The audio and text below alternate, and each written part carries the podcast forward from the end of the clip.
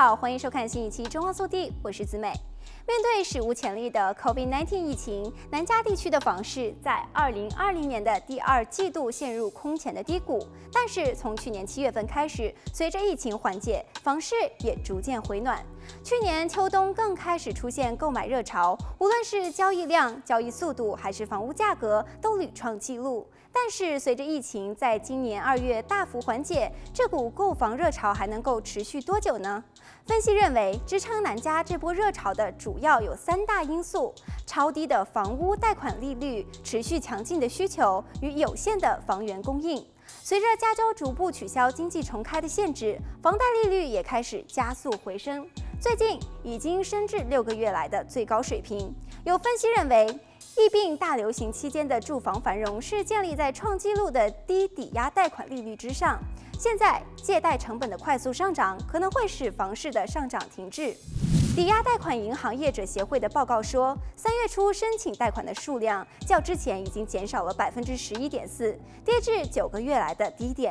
同时，一月份待售的房屋数量也是六个月来的低点。二月初，南加地区待售屋超过了一点七万套，但与一年前待售屋数量相比，仅占到一半多。南加经济学家沙勒预计，学校可能会在秋季重开校园，很多家庭将回归到传统的生活当中。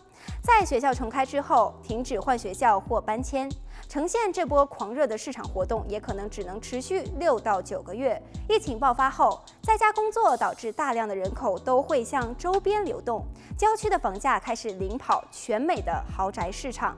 宽敞的住房、非城市化的生活环境以及高性价比等，都在吸引着越来越多的人。根据房地产网站 Realtor 的数据，截止五月份，郊区房屋的搜索量增长了百分之十三。但是，随着疫情缓解，这种迁往郊区的趋势还会继续下去吗？一些经济学家认为，疫情被遏制之后，大都会区出现在纽约九幺幺之后的那种反弹状态。但也有研究人员认为，后疫情时代有很长时间，许多人仍然会继续在家工作，每周至少两到三天。追求高品质生活的动力会持续地推动一些人前往郊区，即使是每天必须开一个小时的车程去上班。